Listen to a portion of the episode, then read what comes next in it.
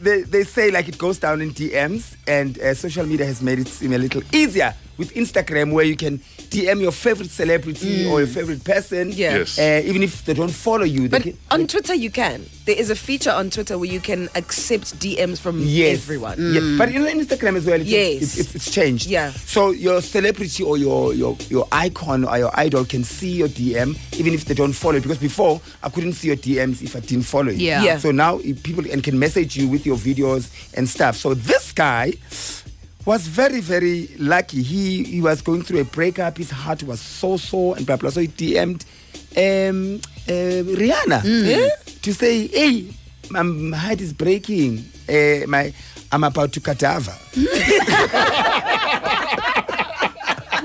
I am, I am five to cadaver. Hey. Sorry.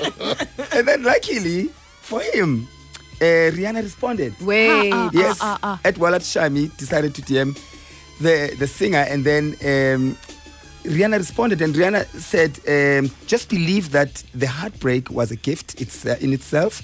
Cry if you have to, but it won't be forever. You will find love again, and it will be even more beautiful. In the meantime, enjoy all that you are." Wow. Cheers, wow. Wow. And, and and for me, I'm like, I've always said this thing with, especially with Rihanna. Rihanna is so relatable.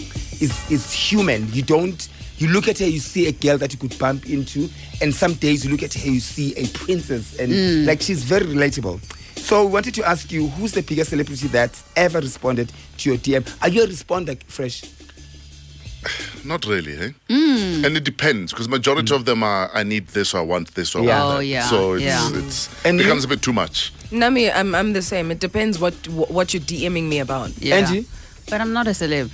Oh, Yeah. you're a cadaver. I'm a cadaver. Your DMs are a cadaver.